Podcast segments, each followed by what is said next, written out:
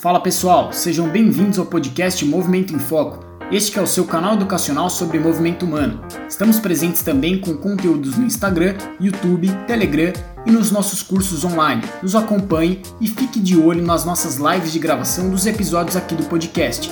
Chega de enrolar e bora pro papo.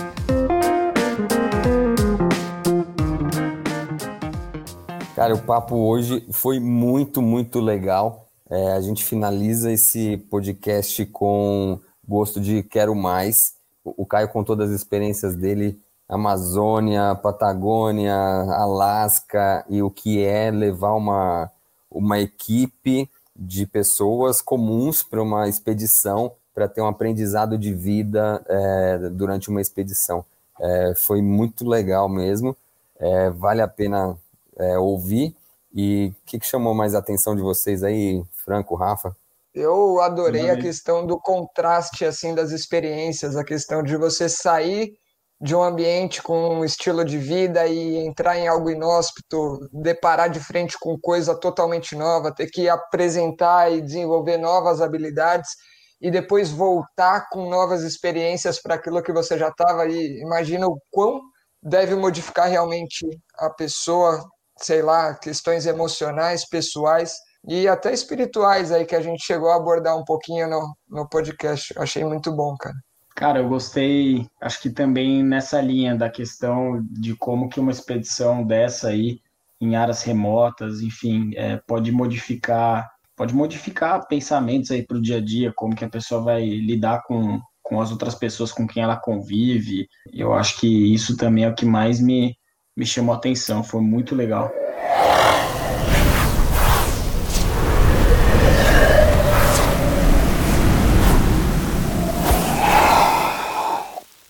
Fala pessoal, sejam bem-vindos a mais um episódio do podcast Movimento em Foco. Estamos aqui sempre eles, nossos comentaristas, Franco Chamorro, Cássio Siqueira, e o nosso convidado da vez é Caio Poletti. Se é que eu falei certo, eu costumo errar o nome das pessoas, mas Vamos lá. O Caio, que é bacharel em Educação Física pela USP, tem pós-graduação em Nutrição Esportiva, também pela USP, e aí tem algumas especializações, né? É, socorrista em áreas remotas, é, coach de caiaque oceânico, educador ao ar livre, é, sua atuação profissional como instrutor de montanhismo e caiaque, Sky Patroller, pode explicar para a gente o que é exatamente isso, paramédico, e faz parte do Disaster Relief Crew, então, o porquê desse currículo aqui. Então, o tema vai ser natureza, esporte, expedições. O Caio que está no Alasca, o maior estado americano, com uma população pequenininha, dado o tamanho, né, densidade populacional bem baixa. E, Caio, conta pra gente um pouco da sua história, o que, que você está fazendo aí no Alasca, por que, que o, o Cássio quis te chamar aqui para o nosso podcast, que tem como assunto principal, assuntos principais, movimento humano. Conta lá um pouquinho. Beleza, Rafa. Obrigado primeiramente por ter convidado. Então, Rafa, Franco, Cássio, super agradecido pelo convite. É uma honra estar podendo conversar com vocês. O Cássio, que é um grande amigo meu, a gente se conheceu já faz 11 anos que a gente estava conversando. Então, ser convidado por ele é um, é um prazer. E eu venho acompanhando vocês também. E papo super interessante, muito conteúdo bacana e é um prazer estar aqui. O porquê que o Cássio me convidou, não sei, vamos ver na conversa. Mas eu, eu, acho que é porque acho que nossa experiência com estudo. É eu estou tentando cavar uma viagem para o Alasca, é só isso. É. acho que é isso que ele quer. tá convidado já, já não precisa. Mas eu acho que o meu trabalho hoje em dia é muito com. Minha, minha, na verdade, minha base é o é, estudo do movimento, né? Então, com a educação física e saindo um pouquinho da área mais tradicional da educação física com treinamento esportivo, personal trainer escolar, eu fui para uma área mais de esporte na natureza e educação ao, ao ar livre. E aí é um pouquinho fora do que, do que é comum e tradicional no Brasil. E, e as coisas foram rolando e eu vim parar no, no Alasca aqui depois de 11 anos. Se, se esse convite se estender aí, Pô. a gente tem o hábito de falar sempre que, que vai fazer as coisas, né? Então, no podcast de CrossFit, a gente falou que ia fazer um treino de CrossFit. Já já a gente vai parar no Alasca aí para fazer caiaque, montanhismo e tudo mais, pô. Caiaque na de Patagônia. Tá grande, tem... né? o Caio tem tem bastante opção aí para a gente fazer. Pô, estão super e... convidados. Vai ser o melhor time que eu já tive. e, cara, para o público saber, a maior referência que eu tenho do Caio é que no, no bolão da Copa do Mundo 2014, eu acho, ou 2010, tem um dos treinadores da, da MPR, que era treinador de, que é treinador de triatlo, que o cara odeia futebol. Ele falava: Eu gosto da Copa do Mundo, que eu vou pra academia e não tem ninguém lá, no, no horário do jogo do Brasil. E esse cara no bolão, ele botou 10 a 0 na assim, coluna da esquerda ele botou 10 para todo mundo e coluna da direita ele botou 0 para todo mundo. E o Caio perdeu no bolão para ele. pro Fábio Rosa. Pô, então, você lembra disso, cara? O cara tem que ser muito bom para perder no bolão pro cara que pôs 10 a 0 para todo mundo. Não, você lembra disso? Foi em 2010. Caraca. Nossa, faz tempo. Para você ver, né? Na verdade, sim, tem, tem muita gente trabalhando comigo aqui do que trabalha na outdoor, que tem uma, um contato com, com educação física e tal. Todos eles são péssimos de futebol. Eu acho que foi um trauma de infância. A gente crescendo, era tudo perna de pau, não era chamado para jogar nos times, aí começou a jogar mais, fazer outros esportes na natureza, de caiaque, de montanhismo, que não, não precisa nada de, de bola. Eu acho que todo esporte, todo mundo que vai para outro esporte é porque não sabe jogar bola. O futebol é o esporte número um, sem dúvida. Eu sou, só prova disso. Tá lá, ele tinha que cravar uma dessas. Mas aqui a gente joga futebol. O pessoal fala assim: ah, sou, oh, o brasileiro vai chegar aí. Chega o brasileiro, todo mundo tem uma expectativa que eu vou chegar chegando já com, a, com aquela ginga brasileira. Eu sou péssimo. Sou, Primeiros, primeiro minuto, o cara me vê com a bola e fala: Meu, vai jogar no gol, vai, vai, vai. Ou ficar ali sentado esperando. A gente gravou um episódio com, sobre o goleiro e a, uma das mensagens era essa, né? O goleiro é o pior da linha. Tá, tá comprovado. Rafa, quer perguntar alguma coisa ou.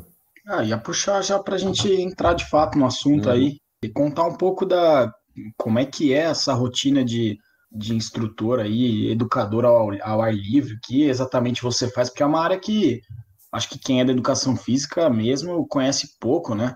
E, e como que você saiu de instrutor de triatlon, treinador de triatlon para é, educador de área, de área educador de área livre que fala? educador ao ar livre, né? Ao que ar é, livre. É, que é a tradução de outdoor education uhum. do, do, inglês, né? Tá. Então, a minha, a minha base, né, na verdade, eu comecei na área esportiva, na, no mountain bike, na corrida de aventura, quando eu era jovem, bonito, há muito tempo atrás. e aí eu comecei, eu entrei em educação física já pensando nessa área de, de esportes de aventura. Então, eu acho que na, foi em dois, 2003, 2002, era aquele boom da corrida de aventura no Brasil, com aqueles cursos de final de semana, com expedição na Amazônia, e eu entrei meio nessa onda. Então, quando eu entrei em educação física, eu entrei meio focado, falar, não, eu quero explorar essa parte de, de treinamento esportivo, mas mais focado para parte de corrida de aventura, porque era uma área muito amadora no Brasil na época. Então, não tinha muita gente profissional, na verdade, treinando. Então, meu, foi meu foco na, na, na durante o, o, a faculdade. E aí, durante a faculdade, comecei a conhecer outros esportes. Eu acho que o triatlon tem muito essa coisa de interdisciplinaridade de, de outros esportes, de como combinar, transição, treinamento esportivo. Você está tá treinando três esportes, mas na verdade está treinando um esporte total. Então, tinha muito, muito paralelo entre corrida de aventura e triatlon. E aí eu tive a oportunidade, né, o privilégio de, de, de conseguir um trabalho no, com consultoria esportiva, né, assessoria esportiva no Brasil, com um triatlon que que era a área que era mais envolvida, que tem mais dinheiro no, no caso. E na verdade o triatleta gosta de treinar, no geral. E o corredor de aventura não gosta de treinar, no geral também. Então, o corredor de aventura gosta de fazer prova, gosta de fazer expedição, mas na verdade ir para o treinamento não era, não faz muito parte da vida de muitos corredores de aventura. Então, eu consegui encontrar mais área de trabalho, mais a minha área profissional mais bem estruturada na parte de triatlo, mas sempre com com essa pegada, fala, ah, não, tem uma corrida de aventura aqui, ou, um, ou uma corrida de montanha aqui, sempre eu tentei puxar pessoal para essa área, até meus atletas falam, meu, vamos tentar fazer essa corrida de aventura aqui, que vai ser bacana para o treinamento. Até com o Marcos Paulo Reis, que, é, que é a assessoria esportiva que eu trabalhava, eu levei a pessoal para pedalar o Caminho da Fé, que eu não sei se vocês conhecem, mas é um caminho de um pedal incrível, né? que foi serviu como base para preparar para o Ironman. Então, só, só de volume. Então, tem sempre tentava combinar essa parte de aventura e, e triatlon. Até que um dia eu conheci uma, uma escola de educação a livre chamada Outer Bound, que é no Brasil, que trabalhava com corrida de aventura, os, as mesmas habilidades, mas focada com, na parte educacional. Então, o que, que a pessoa aprende, qual que é a, a parte intrapessoal e interpersonal que o pessoal aprende durante as expedições ou corrida de aventura. E para mim foi assim, puff, explodiu, como falar, Estados Unidos explode my mind. Abriu minha cabeça para uma outra para um outro approach, né, de dessa parte de aventura que para mim era só esportiva, performance técnica, mas falar, meu, o cara vai terminar a prova, mas o cara termina a prova diferente. E alguma coisa mudou internamente nele. E o que, que é? Principalmente quando está lidando com times. E tendo essa experiência de, de times, fala, times super técnicos, muito bons, pessoal assim, top, todo top, e o cara não chegava em uma posição melhor do que um time que não era tão bom tecnicamente ou fisicamente, mas era um time que tinha mais essa essa dinâmica de, de um ajudar o outro, de saber dar feedback, de ter uma liderança entre o grupo. Eu falo, meu, por que, que a gente não está ensinando isso também? Como é que a gente ensina essas coisas para essa galera de, de performance para fazer esse time funcionar? Em paralelo no futebol, que o Cássio é futebolista aí, acontece no futebol a mesma coisa. Pode ter os melhores jogadores do mundo, se não tiver um, um, um time, né, uma liderança boa, uma comunicação boa, uma estrutura intra interpersonal boa, não rola. E aí a educação ao livre, que é que é outdoor education, o foco dela, na verdade, é isso. Então, essa escola Tribal ensinava essa parte que, que a gente não ensina nos treinamentos focados especificamente na parte física ou técnica do, do, do esporte. E aí eu, e aí eu entrei de cabeça. Comecei a estudar na, na USP mesmo, eu fiz minha, minha monografia, fiz uma especialização lá sobre, sobre isso também. E aí fiz um curso na Amazônia em 2009, eu acho, que foi três meses de expedição na Amazônia, que foi um treinamento de liderança uh, pela NOS, que hoje é a, a escola que eu, que eu, trabalho mais. E depois desses três meses, para mim, foi nossa, é isso que, que, eu, que o mundo precisa. Assim, minha missão que eu posso fazer de coisa boa no mundo, acho que é, é dar, dar oportunidade às pessoas experienciarem uma coisa desse tipo. Pô, muito legal, Caio. Com certeza, acho que esse, esse papo da liderança é algo que a gente vai trazer bastante à tona no nosso papo. Eu queria puxar uma da, das partes aí da sua fala, é, relacionado a essa diferença né, no, do atleta, do triatleta pro, pro cara que, que curte aventura, que gosta de fazer prova de aventura. Eu percebo que é muito comum, você pode dar o seu relato com a sua experiência, o cara que, que gosta de fazer prova na, no mato, né, gosta de estar tá bem envolvido, ligado com a natureza, é um cara muitas vezes que às vezes a, acaba treinando mais por conta, assim, ele gosta de é, fazer o treino meio que dele, sair meio que sem é, sem muito é, sem muito objetivo. Tem objetivo, sim, mas eu, eu, pelo menos os pacientes que eu peguei, assim, que, que gostam de, dessa área da aventura, são pacientes mais desapegados, o paciente raiz que é, come pão com mortadela no meio da corrida ao invés de tomar o gelzinho. É esse cara, assim, geralmente.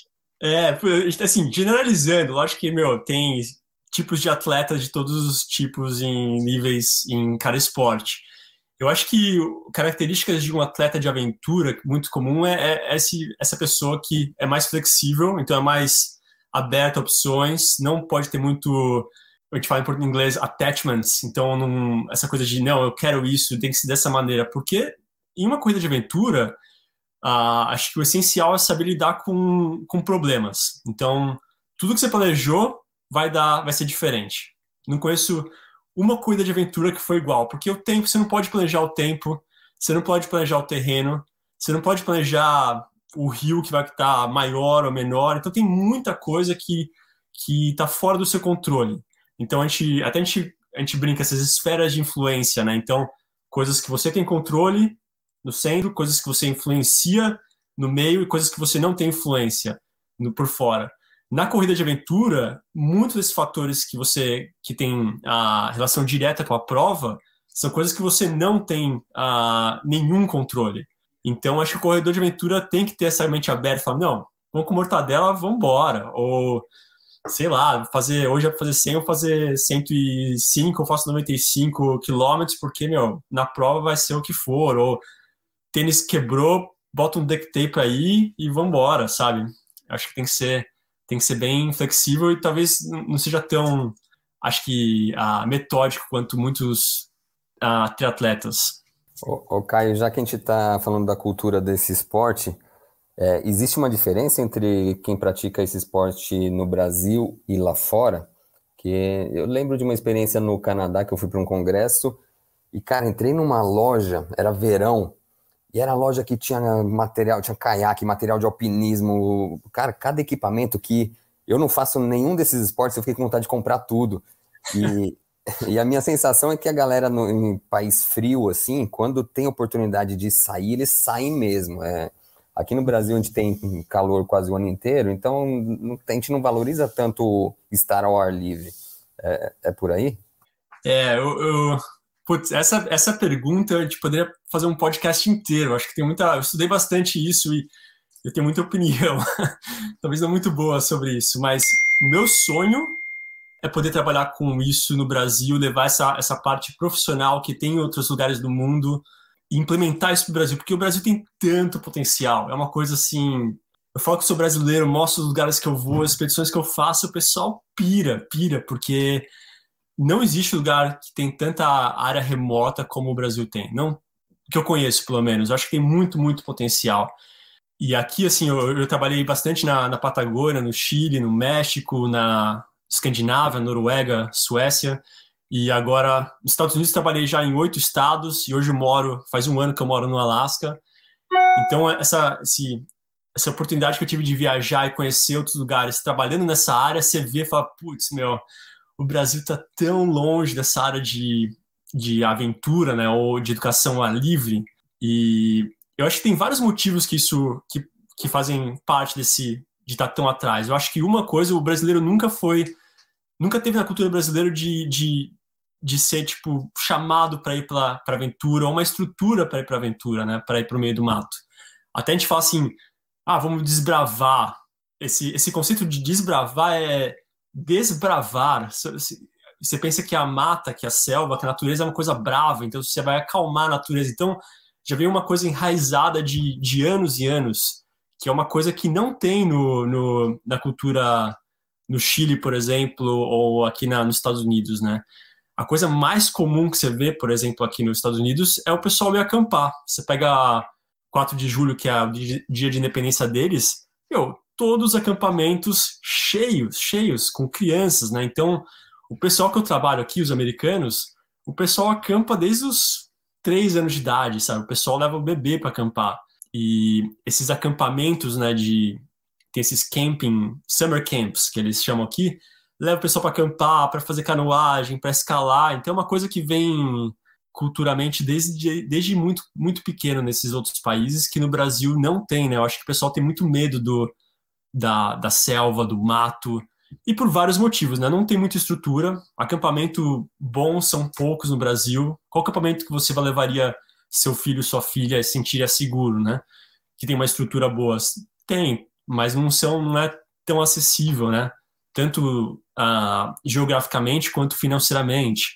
E equipamento também é caro, não é barato equipamento. Então, quem tem acesso a, a uma marca de qualidade a um preço acessível no Brasil? Muito pouco. Você vê as marcas americanas ou internacionais que estão no Brasil, você fala, nossa, o que, que é isso? Quem que compra isso? eu, nossa, eu nunca compraria essas coisas da, dessas marcas aí, né? É, ainda bem que tem algumas marcas brasileiras que fazem produto de qualidade também, mas não é tão acessível ainda. Então tem vários fatores que fazem essa coisa de educação, natu é, educação a livre e atividades na natureza não acessíveis para os brasileiros e já, e já influencia esse ciclo de, de não ser tão popular. Mas aqui nos Estados Unidos, lógico que tem o beisebol, futebol, não sei o quê, que é bem popular, mas a atividade hiking, essas coisas de atividade na natureza são super comuns, todo mundo faz, de qualquer idade, qualquer classe social. Espero que um dia a gente possa fazer acontecer aí no Brasil. Ô, Caio, e eu tenho a impressão que que está muito associado a passar perrengue, né? A passar sufoco aqui no Brasil. Todo mundo, sei lá, é total impressão minha, mas Acho que não tem a valorização de fazer algo com uma experiência profissional, de ter um guia, de fazer algo direcionado, supervisionado e com um grau de segurança. Não sei o, o motivo exato, mas não sei se o brasileiro quer pagar de machão e não quer fazer as coisas, se é mão de vaca e não quer pagar por alguém, não sei. Mas eu tenho um pouco dessa impressão. E, cara, eu tenho experiência familiar, eu sou o cara que gosta de ir para as coisas e, e, cara, vamos viajar? Eu sempre estou vendo o que, que tem de diferente, que trilha tem para ir.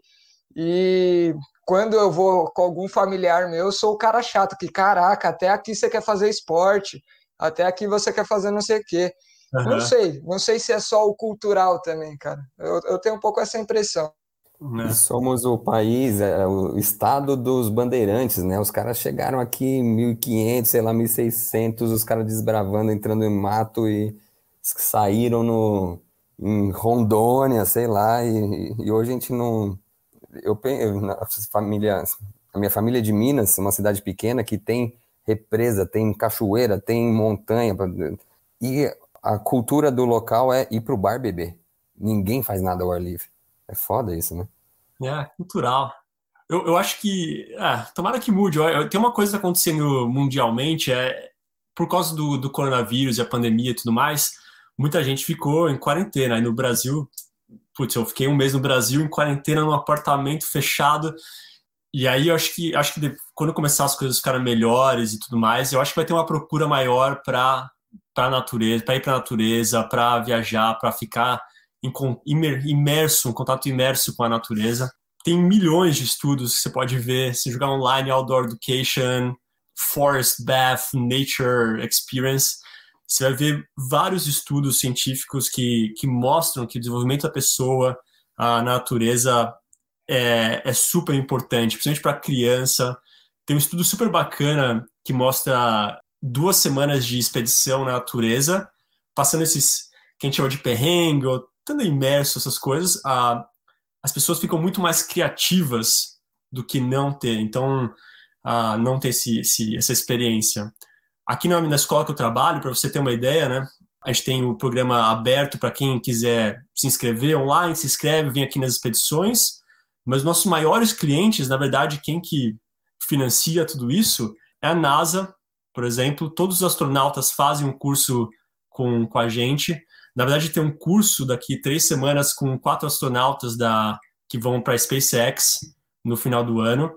A Harvard, Columbia, Kellogg's, todas essas universidades americanas grandes de MBA fazem curso aqui. Uh, um dos maiores clientes da gente também é a Naval Academy, então todos os, esse pessoal que vai para a Marinha Americana vai faz curso com a gente. Nossa, dá para fazer a lista. Google faz, faz curso com a gente desde 2001. Então tem várias empresas que veem esse, esse oh, natureza não é só a, essa parte de recreação, mas é uma parte educacional também. As pessoas se desenvolvem na natureza, faz bem para o bem-estar delas e tem muita e, e, tem um poder muito grande de pegar essas pessoas e botar fora da zona de conforto delas e trabalhar alguns processos né, nesse nesse ambiente que quando elas voltam para a zona de conforto delas a zona de conforto delas, na verdade, ficou muito maior do que era antes, elas são ah, muito mais fácil para elas trabalharem sob pressão, são muito mais criativas, conseguem se comunicar muito melhor. Então tem, acho que, acho que tem muita, muita coisa para explorar nessa, nesse mundo que eu espero que no Brasil chegue logo. Vai chegar, vai chegar aos poucos. Cara, que animal, que animal. Só, só empresa e universidade que a gente ouve, que sabe que é referência. E agora me deu a curiosidade, quando eles vão buscar esse tipo de, de expedição, vão buscar é, justamente o que você faz, essa é uma busca já direcionada de eles têm um objetivo específico que eles querem alcançar com aqueles astronautas, enfim, com quem eles enviam aí para vocês, ou é algo mais de aberto, sei lá, não sei se eu fui claro na minha pergunta, sabe? Acho que foi, ah, porque assim, cada cliente aqui na escola que eu trabalho vem com uma proposta diferente. Então, tem, por exemplo, a NASA quer trabalhar teamwork, uh, trabalho, trabalho em equipe. Então, por exemplo, tem um exemplo de, acho que foi seis anos atrás, eles botaram um grupo de chinês, russo e americano na mesma expedição, com escolas, escolas espaciais totalmente distintas, porque eles iam para essa, essa essa Buzz Station, é Space Station, e eles tinham que trabalhar juntos e se entender. Então passaram duas semanas nos canyons e, meu, os caras ficaram sharp, ficaram bons e foram para a expedição.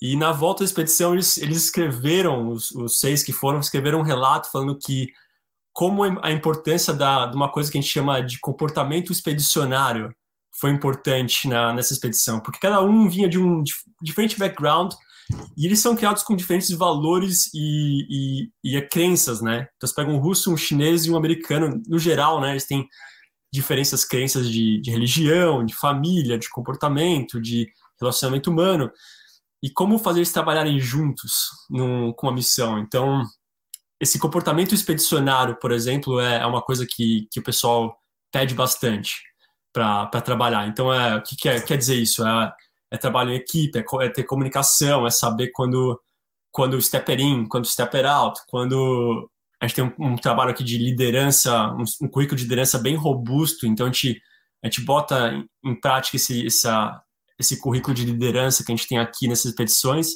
e é super interessante. Mas também a gente tem cursos ah, para galera, por exemplo, a gente faz muito trabalho social, então tem essas ONGs que, que trabalham com crianças que estão em risco, que estão em áreas um pouco mais vulneráveis, pouca educação, trabalham com contato com violência, e eles viram que tinha muitas crianças que não iam para a universidade, acabavam desviando, não tinha muita educação, e aí eles contrataram a gente, que a gente faz um trabalho de, de, de dois, três anos com eles, para eles terem mais autoestima, terem mais liderança de si mesmo, e o sucesso foi explosivo, porque foi todas as crianças que participaram desse projeto, combinado com, com essas ONGs, todas as crianças foram para a universidade. Então isso é game change na, na sociedade, na comunidade deles, né? Caramba, Caião, vamos até que horas? Você consegue ir até meia-noite daí, do, do Alasca? Caralho, eu tô pensando nisso, a cada fala eu tô maluco aqui. Então, duas coisinhas. Uma, voltando um pouco na, na, cultura, me veio agora de que a cultura do escoteiro nos Estados Unidos é muito forte, né? Você acha que isso é uma das coisas que favorece? E aí, Rafa, se, se você achar que, que cabe no, no episódio agora já, eu queria ouvir uma, um relato assim de como é que é mais ou menos uma expedição padrão, assim, quantas pessoas, para onde vocês vão, o que, que leva de recurso, precisa aprender a fazer fogo, precisa caçar algum bicho, como é que é? leva comida, como é que é isso?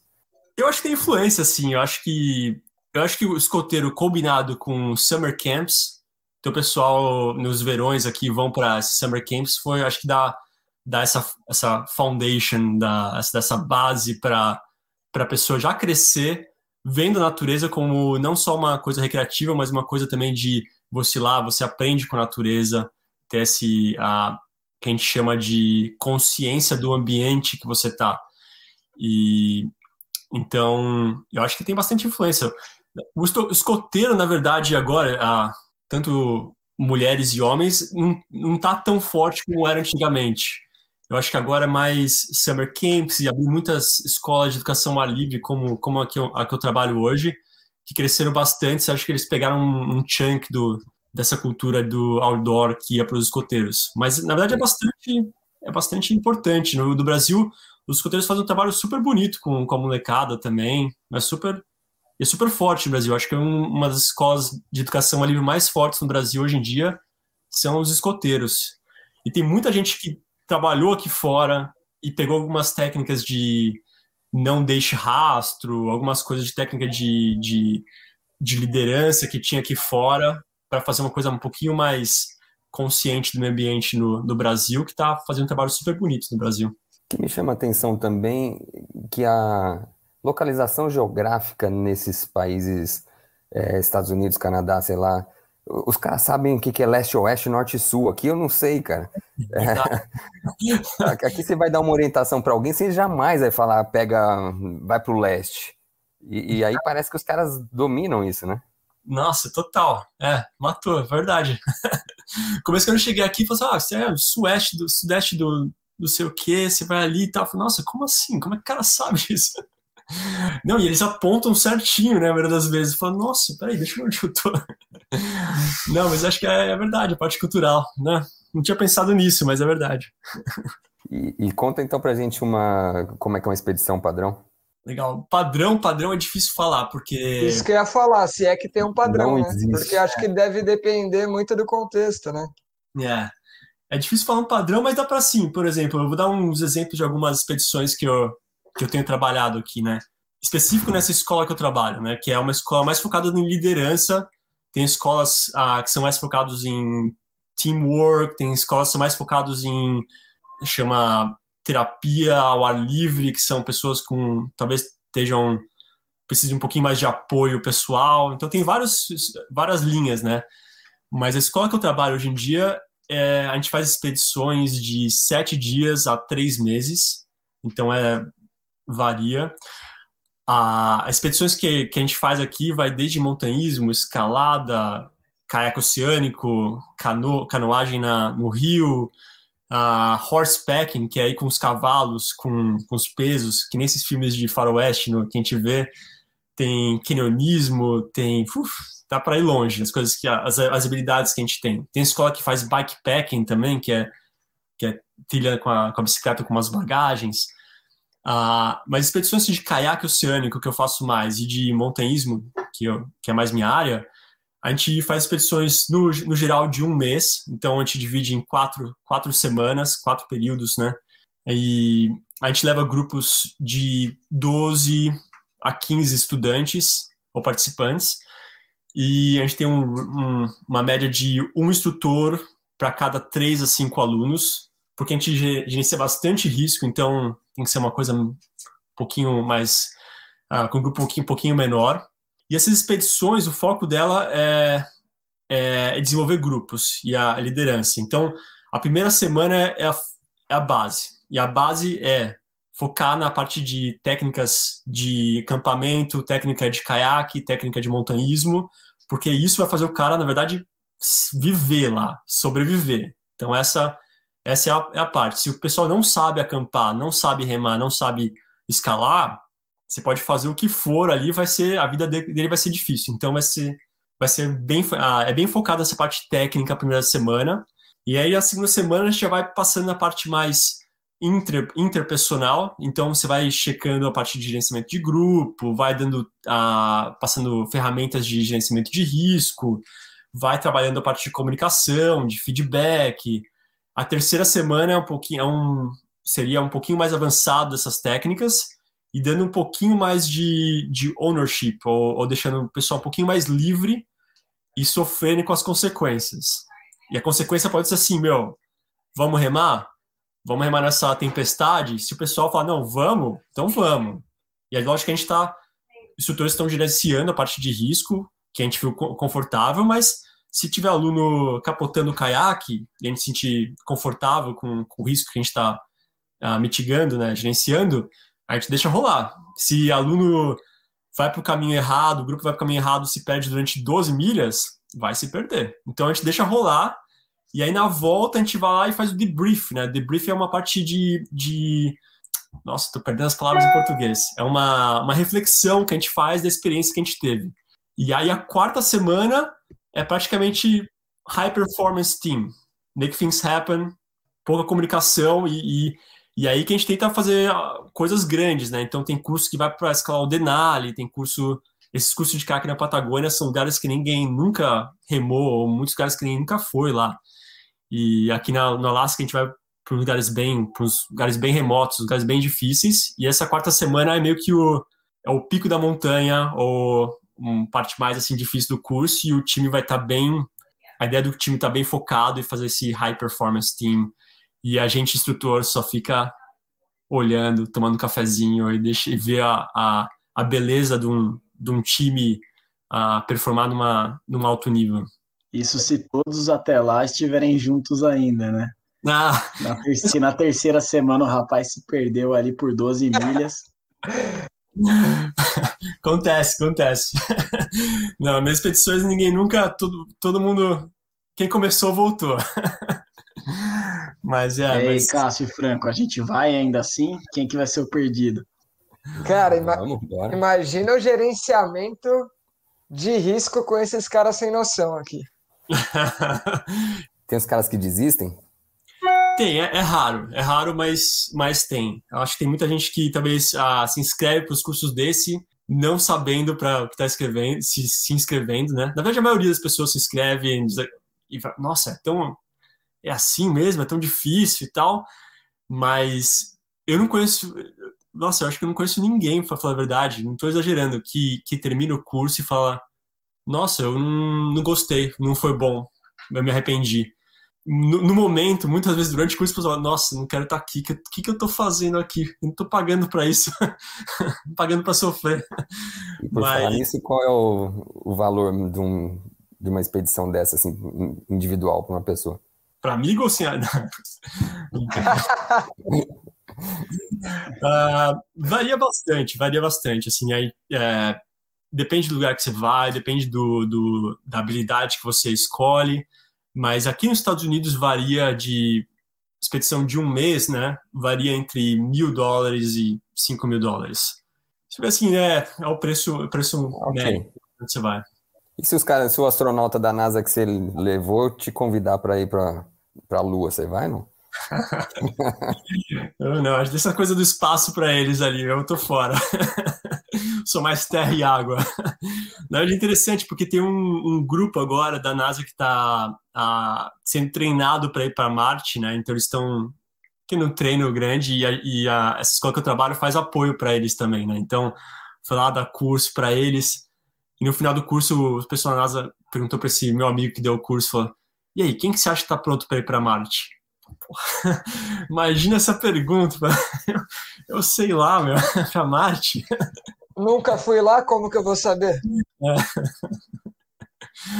É, Mas, cara, coisas... eu, eu tô pensando o quanto que a, as questões de estresse emocional, psicológico devem influenciar muito aí nos primeiros problemas que a galera vai encontrando junto, né? Eu, eu imagino que até grande parte dos, dos problemas e dificuldades venham mais até desses aspectos da convivência, da gestão do grupo e tudo mais, uhum. do que talvez exclusivamente da parte física. Faz sentido? É isso ou não? 100%, Franco. Você matou a charada. E, a, e acho que essa é a grande jogada do, da educação ar livre. A pessoa pensa, ah, não, você vai nessas montanhas, a parte técnica, a parte física. Essa é a parte fácil, na parte técnica, a parte física. A parte difícil é você estar tá cansado, molhado no final do dia e, e saber trabalhar em equipe. E saber dar o feedback sem dar o feedback ou ter essa, essa, essa vontade interna de falar, meu, tô cansado, não quero sair da barraca, tá nevando, três pés de neve lá, lá fora, tem que sair da barraca e, e tirar a neve da barraca enquanto alguém tá dormindo, porque quando você estiver dormindo, ele vai estar tá fazendo a mesma coisa que você está fazendo agora. Então, ter essa. Você não pensar só em você mesmo, mas pensar no grupo, são coisas que, que é, talvez não sejam tão naturais das nossas culturas e a gente vai, vai aprendendo como vai. E, e é, na verdade, você matou a charada. Essa parte de, de lidar com o outro é a parte que gera mais estresse e a parte mais legal, na verdade, aprender a lidar com isso. Pô, legal, Caio. Você já citou um pouco aí a questão de, de saber lidar com o estresse. O que você, assim, da sua experiência, você lida bastante com, com liderança, né? Na, nas expedições que você vai, mas acho que também atua com o trabalho em equipe o que, que você tira de principais lições, assim? É, o pessoal termina a expedição. É, o que, que você acha que muda bastante na vida desse cara? Você comentou que ele está numa situação assim que ele volta da expedição, é uma sensação acho que de conforto é muito maior, né? Dado os perrenguinhos que ele passou aí é, no, no, período da expedição. O que, que você acha que esse pessoal volta para casa pensando? É, quais os feedbacks que você já recebeu pós-expedição? Acho que é uma coisa legal de falar.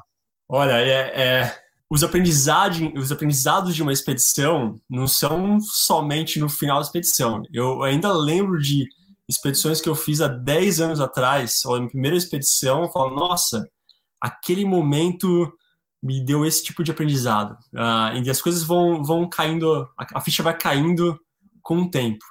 E, ou, ou na verdade, quando você está preparado para, na verdade, receber aquele feedback que você recebeu talvez há 10 anos atrás. E não somente o feedback de uma pessoa, mas o feedback da natureza. Eu acho, eu acho que é impossível você ir para um sete dias, um mês, três meses de imersão na natureza em uma expedição, lidando com gente que você nunca viu antes, mas tendo que trabalhar em grupo para sobreviver e viver bem, não tem como se terminar uma expedição a mesma pessoa. Não tem. Porque é tanta emoção, é sentimento envolvido, estresse e aprendizagens que não tem como terminar. Eu acho que, assim, se for para falar alguma das coisas que, que, a, que o pessoal aprende comenta bastante, que pode ser uma. que muda a vida das pessoas, eu acho que uma coisa é elas ficam muito mais confiantes do potencial delas. Porque essa coisa de botar a pessoa fora da zona de conforto, você vai chegar, todo mundo chega no momento e fala: eu não consigo ir mais, não, não dá, não dá. Mas sempre dá. Sempre dá para dar aquele puxa a mais, sempre dá aquela coisinha a mais. Não que seja, ah, não, não é nem caminhar mais, mas você pode talvez ajudar alguém a carregar um pouquinho mais de, de peso aqui, ou ou não consigo mais caminhar, alguém vai, comer, vai carregar meu peso, mas chegando no acampamento, eu posso fazer um café para alguém, sabe? Eu posso ajudar a armar a barraca. Então, sempre fazer aquele a mais dá, e, e você aprende nisso. Então, acho que você vê uma, um ser com menos, menos limitações e mais possibilidades. E isso influencia muito a vida das pessoas, eu acho, no, no, no geral. E aí dá para ir um monte de coisa. Acho que muitos, muitos, essa parte de liderança, você saber liderar, um grupo, saber liderar você mesmo, saber liderar os seus companheiros de trabalho, mesmo você não sendo chefe, você se vide como exemplo, acho que acho que isso o pessoal aprende muito nas expedições. É, o Caio, eu tive uma, uma pequena experiência com isso, uma trilha de três dias na Chapada Diamantina. Uhum. Aí é, dormi no, dormimos no mato ao relento, nem colocamos barraca porque o clima estava gostoso. E é isso que você falou, faz mais de 20 anos. Eu fiz com o pessoal da, da minha turma da faculdade, acho que eu estava no terceiro ano da faculdade. E, cara, realmente senti uma mudança na, na minha vida, no, uma mudança aguda, assim, imediatamente após eu voltei realmente outra pessoa. E o que me chamou muita atenção é a questão temporal. O tempo passa de outra, em outro ritmo na natureza. E naquela época, 20 e tantos anos atrás, não tinha smartphone, não tinha internet, tinha porra nenhuma. Como é que é hoje? Tem os seus clientes, eles sofrem uma abstinência da, da rede social, da internet? Como é que essa questão temporal, você, você vê isso acontecendo? Ah, não, pô, que legal essa pergunta. Não, legal, e você vê como é impressionante, né? Essa experiência faz tempo já e você lembra. E, e após a gente sentar para conversar, você vai lembrar detalhes de, de momentos, né? Para você ver como é, como é, é, é poderosa essa experiência na natureza. Ah, sobre a parte de tecnologia, na verdade, acho até um. Eu estou brifando um, uns tutores que vão para a expedição daqui a pouco.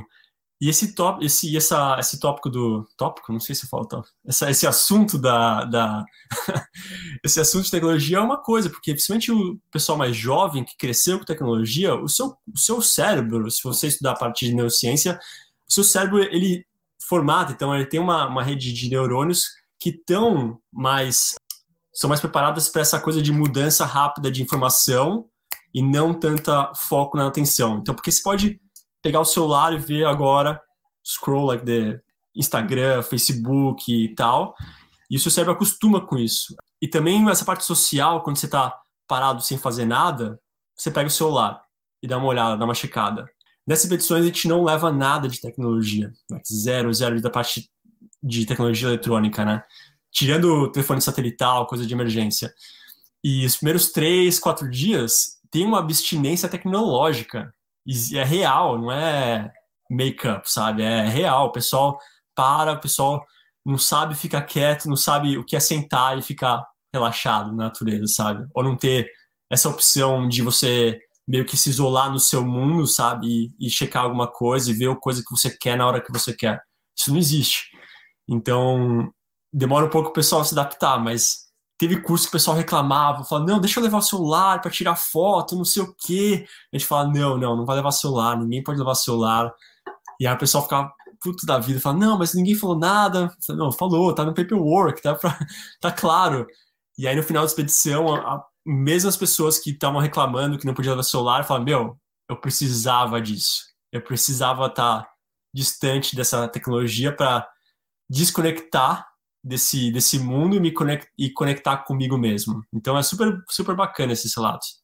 Ô, Caio, eu levantei a mão um pouco antes de você falar isso, né? Se conectar, a, a pessoa é, sente essa necessidade depois que passa ali pelo processo de abstinência, mas sente que aquilo era necessário para se conectar com ela mesma. E acho que essa é até uma das, das grandes mudanças, talvez, que aconteçam. Você falou do, é, da autoconfiança, né? De poder expandir os limites como ser, né? Não, é uma das, das mudanças importantes que acontecem na vida das pessoas pós-expedição. É, mas acho que essa é outra, talvez, né? É, do autoconhecimento, né? E aí do autoconhecimento e, consequentemente, também do conhecimento das limitações e que elas não são aquilo que a gente está enxergando, mas muitas vezes as barreiras estão além do que a gente está vendo naquele momento, porque talvez a tecnologia imponha também barreiras, né? Não, com certeza, né? Até se vê o pessoal voltando, pega o celular, pega o computador. Nosso cérebro, na verdade, se você pegar o jeito que a gente. Tem, tem várias teorias que a gente pode conversar, mas o nosso cérebro ele tem. Ele não está tão adaptado para essa quantidade de informação que a gente recebe o tempo todo. E isso está causando alguns problemas em termos, uh, em termos de aprendizagem, em termos de desenvolvimento emocional. E aí você vê o pessoal quando volta, e recebe toda essa informação, você vê que é, dá uma, dá uma travada, sabe? Mas é legal que esses cursos eles aprendem a, a, a se moderar. Eles, acho que eles lembram essa, essa, dessas experiências. Falam, não, na verdade, eu preciso de ter uns algumas horas longe do meu celular ou longe do meu computador para conectar comigo mesmo. Caio, e em relação à espiritualidade, você vê que, que essas expedições mexem com esse lado espiritual, religioso, como, eu imagino que sim, né? Como é que é? É, eu acho que acho que varia de pessoa para pessoa, né? Acho que religião é uma coisa que a gente não não toca muito no assunto porque é muito muito individual, é vai das crenças e das crenças e valores de cada um. Então, as posições que a gente pega tem, nossa, tem religiões de todos os tipos, estilos, gente do mundo inteiro. Então, e é super bacana ver essa esse essa inter-exchange né, de, de ideias, né? Mas a parte espiritual, que, é, que eu acho que são dois pontos que, que acontecem bastante. Dessa coisa de conectar com você mesmo, de conseguir parar, essa coisa de mindfulness. Que mindfulness, no, no final das contas, é, é como se fosse uma meditação. Então, você parar e começar a internalizar todos os sentimentos e valores e entender por que você se sente assim, com esse tipo de, de, de ambiente ou tipo de comportamento. Então, se conhecer é grande parte das expedições. E uma coisa que rola muito é essa parte de sense of place. Então, muitas vezes eu tô aqui em casa, eu tô na natureza, mas na verdade eu não tô, eu tô em outro lugar. então, porque minha cabeça já tá pensando em outra coisa e tal, não sei o quê. E quando você tá fazendo expedição, como o exemplo que você usou, você tá lá, você tá sentindo a natureza. Tá chovendo, você vai sentir a chuva. Tá com sol, você vai sentir o sol. Você vai sentir o cheiro da, da, da, da floresta, você vai sentir o, a brisa do mar, você vai sentir o barulho, o spray do rio, o barulho do rio. Então, a gente percebe o mundo pelos nossos sentimentos, pelos nossos sentidos, né? Então, nossos sentidos ficam super acurados e tem muita informação vindo de uma maneira um pouquinho mais natural, poderia dizer. Uh, e eu acho que essa, você acaba criando um, um melhor sense of place, que eu acho que a tradução seria. Nossa, me ajuda aí na tradução. É um senso de pertencimento, talvez, ou... Dentro, conhecer, tá, tá presente. Tá presente. Tá, né? Uhum. Cara, em 10 minutos eu já levantei três perguntas diferentes aqui, agora eu já não sei mais qual que eu faço. Eu, eu vou com a que tá fresca na cabeça aqui, tudo bem? Acho que uma primeira percepção que eu tive disso que você falou, o, o Caio, foi que é um choque para a pessoa sair do ambiente cultural que ela está agora e ir para uma experiência nova, onde tudo é novo, é um choque, ela tem abstinência nos primeiros dias, aí ela vai se adaptando àquela rotina, vai ganhando skills, vai é, melhorando, e aí depois ela volta para aquele ambiente anterior. Aí é outro choque de realidade. Aí imagino que ela estava em um lado, ela vai para o outro extremo, aí ela volta para outro extremo, mas imagino que chegue em um momento que ela equaliza, né? Ela tira as experiências boas do que ela teve, sei lá, nas últimas três, quatro semanas, para aprimorar aquilo que ela tinha de vivência no ambiente onde ela vai passar a maior parte do tempo. Porque, querendo ou não, o ambiente dela, imagino que não seja a expedição, o ambiente seja lá o que ele vai fazer depois. Uhum. Acontece isso realmente? E aí, agora deixa eu já falar mais uma, que eu lembrei a segunda, é, e aí você se vira para responder É, você falou muito sobre o ir além, né? A pessoa percebe que a zona de conforto vai ampliando, mas imagino que tenha momentos que o seguro é entender qual que é o momento de poupar energia, dar um passo para trás e recuar mesmo e falar, cara, não é para ir além. Acontece isso também? Acontece, acontece. Pô, só tem pergunta boa, cara. O pessoal é bom entrevistador aqui, tem que ser jornalista. ah, sobre a primeira pergunta da parte de transferência, eu acho que uma coisa que eu sempre falo, tudo que a gente aprende de natureza tem transferência total para a parte de cidade, ou que a gente chama de front counter aqui, né? Essa parte de, de lidar com pessoas, lidar com coisas que você não tem controle, gerenciar risco, é coisas que a gente faz o dia inteiro, né? Então, tomada de decisão, quantas decisões vocês tomaram hoje? Um monte. Entrar no carro, é, você já está assumindo um risco, né? Como você está gerenciando esse risco? Ir para algum lugar desconhecido ou ter uma relação com alguém, é, são tanta coisa que você transfere dessa, desse, desse ambiente que a gente natureza, de educação ar livre para o front country. E nessas escolas, né, como a escola que eu trabalho, toda aula, toda reflexão no final do dia, no final do dia a gente fala, beleza, a gente aprendeu isso aqui aqui.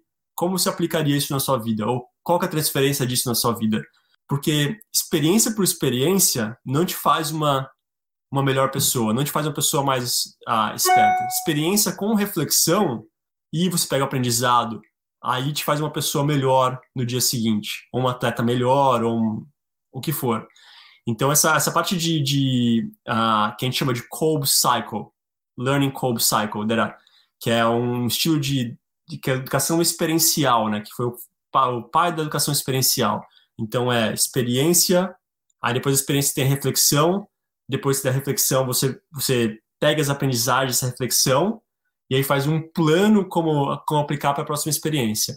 Então a gente faz esse ciclo completo que é o Kolb Cycle, que aí ajuda nessa parte de transferência que você falou e as pessoas não voltam para casa só com, só com a experiência, mas na verdade com mudanças internas. Cara, e... isso é, é muito legal porque a gente, nós três trabalhamos com aprendizagem motora, né? A gente ensina comportamento motor. E, e, é isso.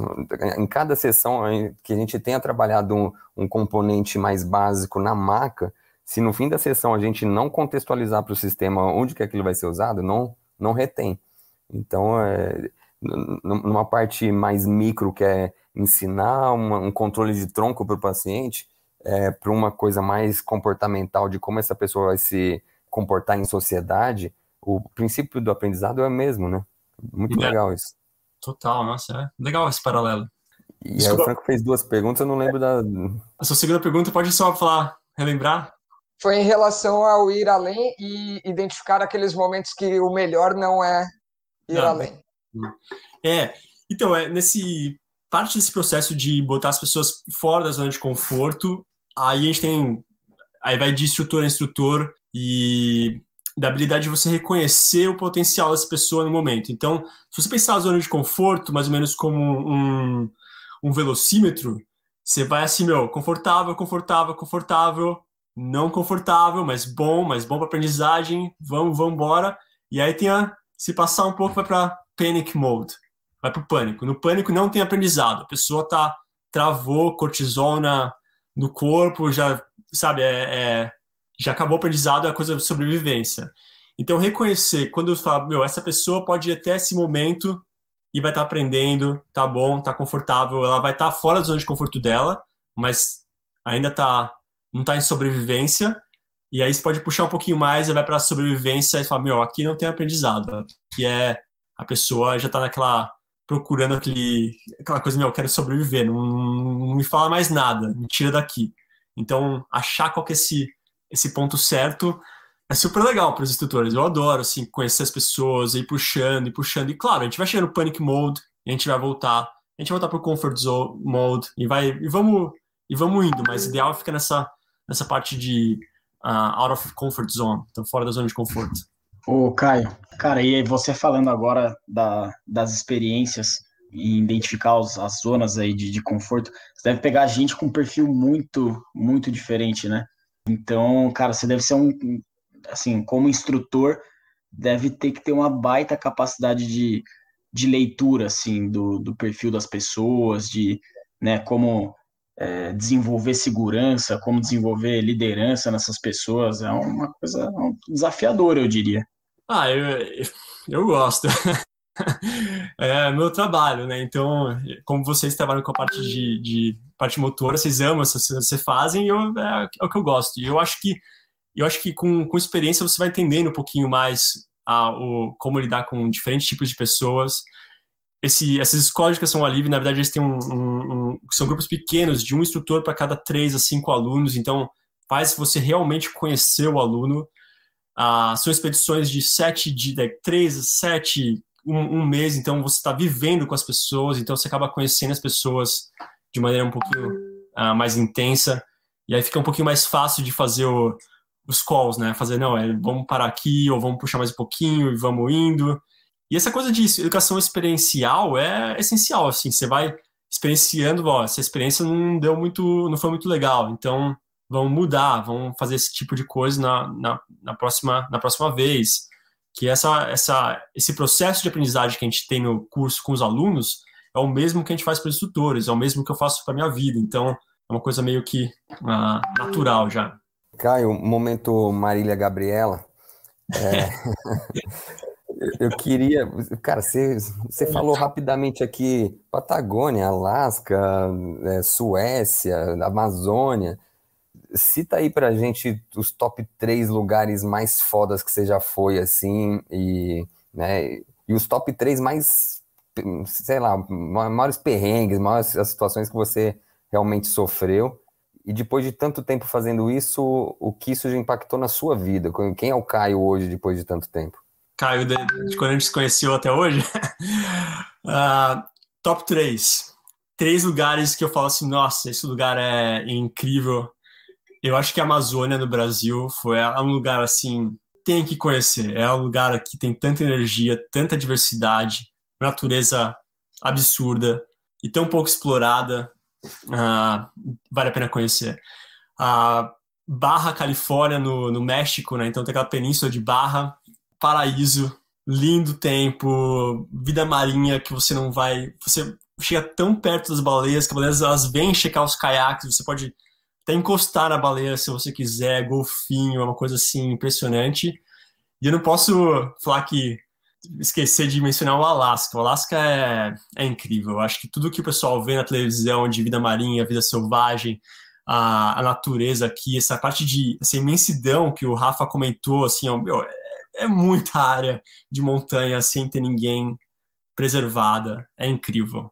Top 3 perrengue, ou top 3 assim, lugar que é casca grossa por aí, se caiaque na Patagônia, caiaque oceânico na Patagônia, ali o bicho pega. Ali Ali é, é, é fogo, porque o tempo é muito. De, varia muito de uma hora para outra. Então tá calmo e meia hora você tá com ondas de um metro e meio, com vento de 40 nós. É uma coisa assim incrível. Até porque é pouco é pouco explorado lá, tem pouca gente, porque o tempo é tão ruim que ninguém quer, na verdade, morar lá. Pouca gente quer morar lá na parte da costeira.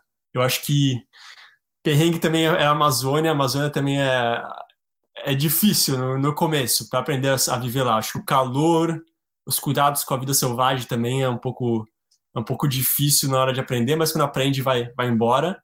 E outro outro perrengue, eu, eu não sei se é perrengue, mas eu acho que expedições de caiaque no geral, no Brasil também, aí na costa Costa Verde, costa sudeste do Brasil, eu já peguei tempos lindos, mas quando o bicho pega, porque é mar aberto, o bicho pega também. Então o mar fica bem revolto e remar nessas condições aí eu, eu adoro, mas é, mas é difícil. é um bom treinamento. E, e quem, quem se tornou o Caio com tanto. Com tanto, se os caras mudam de vida com uma expedição que eles vão, e você que fez várias. Ah, eu, eu acho assim, em termos de valores e crenças, eu é o mesmo Caio. Eu acho que eu sempre procurei fazer as coisas que eu gosto, e eu acho que o sentido da vida, na verdade, para mim é, é, é, é estar tá conectado com pessoas e ajudar as pessoas a melhorarem. E com as pessoas melhorando, acho que a gente consegue fazer serem mais conscientes do meio ambiente, cuidarem mais do, do meio ambiente. Então, eu acho que eu estou com esses mesmos valores e, e, essa é a minha missão de vida aqui, né? Que eu trabalho bastante para criar essa oportunidade das pessoas. Eu acho que eu virei nômade, né? Então faz 10 anos, mais de 10 anos que eu não passava mais de três meses em um lugar. E aí veio o coronavírus, e aí eu fiquei um ano aqui no Alasca. Mas na hora eu tô coçando agora, querendo viajar, querendo para expedição. Então, acho que eu virei um pouco uma, com uma alma nômade, um pouco, desde que a gente se conheceu. E vejo meu quintal de casa um pouquinho maior do que meu quintal de casa de São Paulo. Acho que tem muita coisa que é, é nossa, é do, é do mundo, sabe? Que dá para explorar e dá para ver, dá para conhecer culturas e meio ambientes, né? Acho que é, acho que é isso.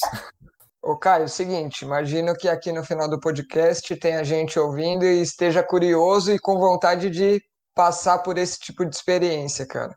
Gostaria que você falasse aí o que, que a pessoa tem que considerar, qual dica que você acha importante para ela ter uma experiência positiva, para ela ir buscar algo, mas e sair com, um, com essa experiência que você está falando aqui, compartilhando com a gente, cara. Acho que duas coisas. Uma, se for para a área de educação ao ar livre, tem várias escolas no Brasil que dão educação ao livre de alta qualidade. Uma delas que foi que eu comecei a Outdoor Bound, mas também tem a UGA, tem outras escolas aí que, que tem bons instrutores que oferecem cursos similares do que, do que eu trabalho aqui. Então, dá uma procurada na internet sobre educação ao livre no Brasil e checa as experiências que ele tem as referências e vai embora. Eu acho que acho que todo mundo seria beneficiado de uma experiência de expedição dessa.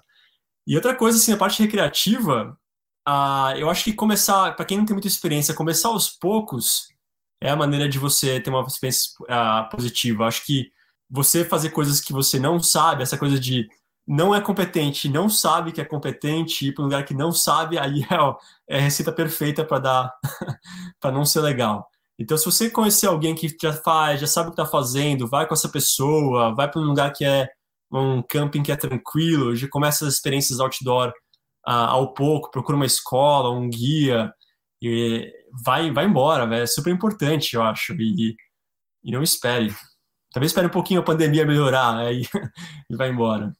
Rapidinho, só aproveitar essa resposta e mandar um abraço para o Gustavo Frois, que trabalhou com a gente na Care no no bar lá da Quer, e ele ah, se perdeu na cachoeira. ele foi com a namorada na cachoeira na estrada Mogi Bertioga, parou, desceu do busão no meio da estrada, se enfiou no mato e demorou dois dias para acharem ele. Um abraço ao Frois. Ai, muito bom, velho. Ele saiu no jornal, a Care inteira assistindo o cara na TV. Ah, o Frois ali e tal. Ficou famoso, pelo menos, né? Eu queria matar ele. A hora que eu encontrei ele, eu tava com um paciente, eu fui lá dar um. Fiz questão de dar um tapa nele. Tudo isso porque ele teve um entorse de tornozelo, né? Foi alguma coisa assim na época, não era? Foi, ele torceu o tornozelo. Também, é torceu o tornozelo e aí a velocidade de marcha dele diminuiu, escureceu e ele ficou preso no mato no escuro. Dormiu com a namorada no, no meio do mato. Muito bom. Ai, ai. Então, agradeço aí, então, pessoal, quem esteve presente ouvindo até agora o nosso episódio aqui sobre expedições, sobre natureza, com o convidado Caio Poletti, um papo muito bacana e que gerou mais uma promessa nossa aqui dentro do podcast. Tem promessa de crossfit, tem promessa agora de expedição no Alasca. É, fiquem acompanhando aí as mídias que o negócio, se a gente prometer tudo que a gente faz, vai ter vídeo no Alasca. Sério, certo, Franquinho? A GoPro aguenta o Alasca ou não? Ah, acho que tem especificação para isso. Boa. Então é isso. Obrigado, galera. Até o próximo episódio. Obrigado, Caio. E valeu mesmo, pessoal. Valeu vocês. Obrigadão.